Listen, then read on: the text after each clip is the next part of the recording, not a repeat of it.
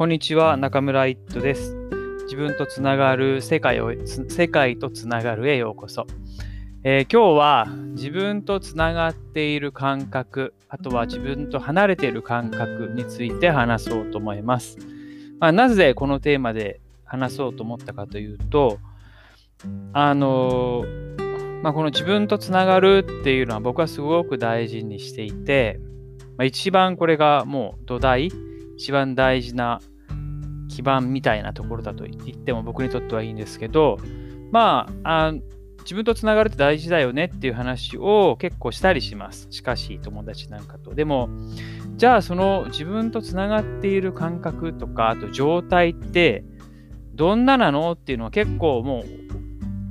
う暗黙のというか、なんか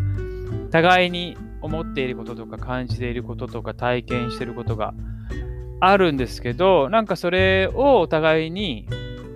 別にそこまで具体的には話さずに大事だよねって言ってる感がすごくあるなと思うので、あのなんかあんまり細かく自分とつながっている感覚とか離れている感覚とかどういう状態でとかどうやってっていうのを話したことがないので今日はそれについて話してみようと思います。まあ、あの、今から話すのはあくまでも僕のめっちゃ超主観的な感覚だったり、体験だったりなので、あの、誰にどう参考になるかは全然わからないんですが、とにかく話してみようと思います。まずは、えーと、自分とつながっているっていう、えー、感覚のを話すんですけど、僕が、えー、自分とつながってるな、なんか自分でいられるとか自分らしくいられるなっていう時っていうのは、うんまあ、条件というか、その状態っていうのはどんなのかというと、自分の体の内側をしっかり感じてる時です。はい。あの、もうちょっと具体的に言うと、体の内側っていうと、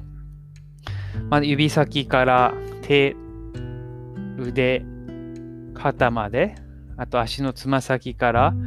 えー、足でしょ？足の裏、足のこうかかと、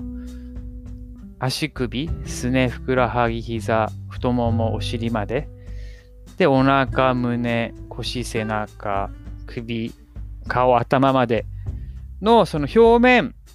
の、なんだろう、空気に触れている感覚とか、椅子に座っている感覚だけじゃなくて、体の内側を実際に感じられてるって感じです。で、これはなんかすごく、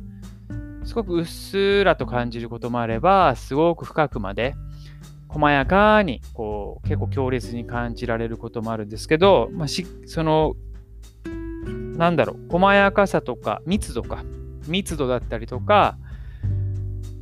強度が、強度っていうと別にあの、なんだろうな、すごいビリビリとかそういうのじゃないんですけど、しっかり感じれてる、深く密度があってしっかり感じれてる時が、なんか自分とつながってるなって感じます。あとは、同じような意味合いで、あの自分の中心も感じれてる時なんか僕の場合は背骨とかのラインなんですけど、そのせ言ったら背骨まで感じれてる時かな。は本当に自分の全身を感じれて、自分の中心も感じれるって形で、なんか、ああ、自分とつながってる？自分でいられるなっていうふうに、えー、実感してます。で、こうなると、なんか何がいいかっていうと、あのまあ、体にしっかり意識があるからだと思うんですけど、自分の感情をちゃんと把握できるし、あと感じて味わえて、なんだろう、あの否定したりとかね、せずにちゃんと味わえて受け入れられるなっていうふうに思います。あと、自分が何を必要としてて、あの、どんなことをしたいのかっていう自分のニーズも把握しやすい。ここも圧倒的に把握しやすくなるなっていうふうに感じます。なんかこの辺はなんか頭で考えるっていうのも感じるものかなと思ってます。で、ニーズがちゃんと把握できるので、じゃあ何を、どういう行動をしたいのかとか、どんなリクエスト、あの相手にね、関わってる人にどんなお願いをしたいのかっていうのもなんかすっきり自分の中で明確になるっていうこと。あとは、うーん、なんか出来事にとか人に対しての反応って例えば誰かがなんか別にその人は全然いい意図していないけどもなんか僕にとってはちょっとネガティブなんか責められてるように感じるような言葉を言ったとしてもなんかそれは自分の頭の中の反応であってあの相手はそういうふうに言ってるかはわからないしっていうなんかこう出来事と自分の中の反応をちゃんと区別して把握ができるっていうのとちゃんとそれを自覚して認められるっていうのも大きいなって思います。なんかここは頭にですね、意識が、体に全体にちゃんと意識がいっている分、あのー、客観的に頭の中で起きていることを見れるんじゃないかなっていうふうに考えてます。あとは、頭からエネルギーがいい意味で抜けるので、はい。なので、こう、全身に、あの、もちろん頭のか、もちろん思考もあるんですけど、そこに飲まれずに、なんかすごくスペースがある状態で頭をニュートラルに効率的に有効に使えるなっていうふうに思ってます。基本的に楽ですね。なんかこう、あの、頭もこう、なんですかね、考えすぎてっていうふうにならないし、なんか熱を持たないし、感情も自分でやっぱり把握できてちゃんと受け入れられるので、なんかこう、引っかかった感じとか、そういうのがないし、あればわかるし、で今自分が何をしたいのかな、何を必要としてるかなっていうのも把握できているので、こう、なんかモヤモヤする感じもないっていう風になって、やっぱりトータルで、あのちゃんと自分とつながっていると、こう、なんですか、突っかかりがなく、突っかいがなく、滞りがなく、いい感じにエネルギーが流れてるなと思います。なので、あの楽なのと、あとは地に足がついてる感じとか、あと安心感、大丈夫感っていうのがすごく、ちゃんと自分の体の中を感じれてるときは、それを感じれてるなと思います。なんかちゃんとバックグラウンドに大丈夫感とか安心感があって、で、そこの、まあ、心配事とかも出てきたりするんだけど、その背景に安心感、大丈夫感があった上で、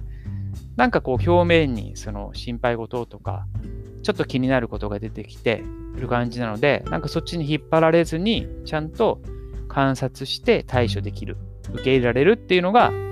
いい感じかなって、あの、この自分とつながってる時の状態ですね。じゃあ、どんなことをやってるかというとですね、僕は、えー、この状態をできるだけ日常の中で多くとら、えっ、ー、と、何？多く？その状態の割合を多くできるように、瞑想だったりとかですね、あと僕が好きなエックハルト・トールっていう人の本を読んだり、呼吸に意識を向けたり、アファーメーションだったり、あとはムドラーっていうこう瞑想するときに手の組み方みたいなのがあるんですけど、そういうのをしたり、あとは重力を感じる。なんか地球の中心を感じる。重力を感じるっていうことを意識したり、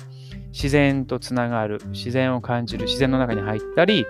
お風呂とか温泉に行ってゆっくり、えー、湯船に浸かったり、運動をしたり、あとヨガやストレッチをしたり、あとは僕はチェロとかギターとかピアノの音が好きなので、そういうちょっとゆっくりめの曲を聴いたりする。なんかこういうことをやることで自分の体の内側にをちゃんと感じれるし、そこに留まっていられるっていう風な傾向があります。はい。じゃあ、もう一個ですね、えっ、ー、と、じゃあ離れちゃうっていう、なんか自分とつながってない、自分から離れちゃうってどんな感じなのかっていうと、まあ今話したののまあ逆なんですけど、単純にですね、自分の体の中の感覚がすごい薄れるって感じです。あの自分の中心の感覚が薄れるっていう、それを感覚的に捉えられてない、意識できてないっていう状態です。で、もうちょっとじゃあ違う言い方をすると、えー、じゃあ体に意識がなかったらどこにあるかというと、もうあの頭に意識が集中しているっていう感じです。なんか、あの、つながってるときは、体への意識8割、頭が2割みたいな感じ？なところが、えー、自分から離れちゃってる時は頭に意識がもう9割ぐらい上がっちゃってて意識が向かっちゃっててもうそこでぐるぐるぐるぐるいろんなこと考えたりとかっていういろんな反応とかあのに取り込まれちゃってる感じがあります。で、じゃあ頭に意識がいってる時っていうのは、えー、どんな状態なのかっていうと、どういう風になるかというと、僕の場合はですね、結構自分と誰かを比較するっていう、なんか、ことがすごく始まります。これが、まあ、えー、自分がなんか有利というか優位な感じで誰かと比較してたら優越感を感じるし、あとは、えっ、ー、と、自分がダメだなとかって、なんかしたうん、なんか比べてできないなっていう感じだと劣等感を感じてるっていう感じで、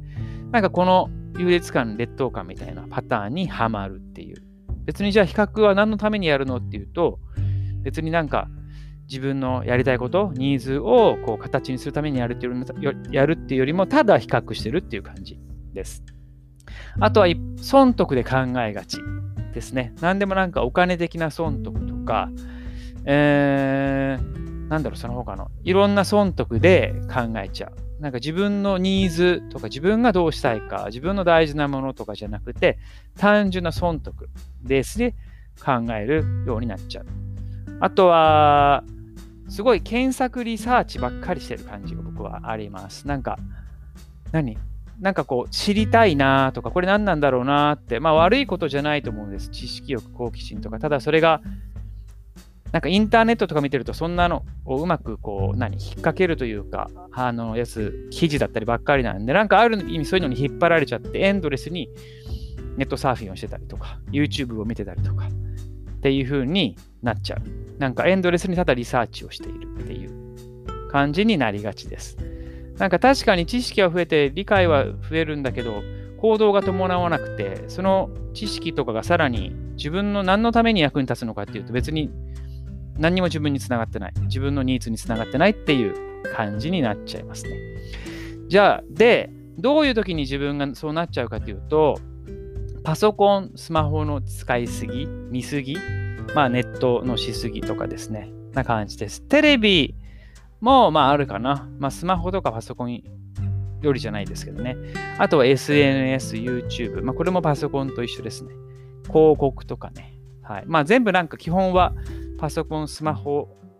の使いすぎ、ある一定量とか一定時間を超えると、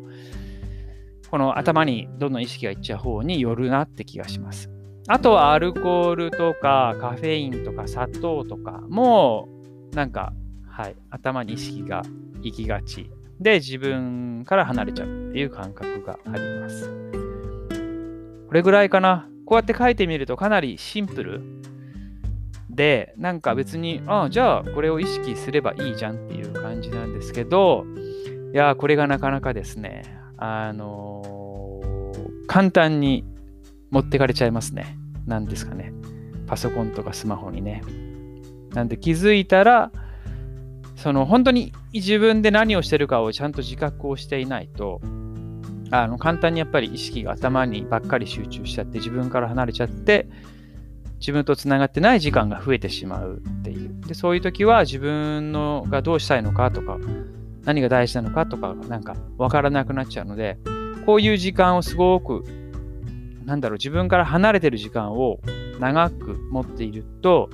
本当に自分のことがわかんなくなっちゃうなって思います。うん。エネルギーも出なくなっちゃうし、疲れちゃうしね。っていう風になるかなって思います。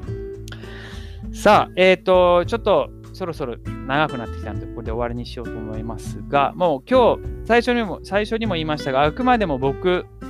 自身のですね、もう完全に主観的なあの話なので、まあ、あくまでもなんか参考に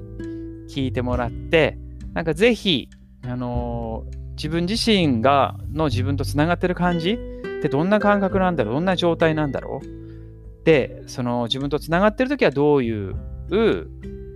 まあなんだろうな、ことができて、で、どんな行動とか方法が自分とつながる助けになるんだろうっていうのをぜひぜひ考えてみてください。はい。では、今日はここまでにしたいと思います。今日もありがとうございました。See you! Bye!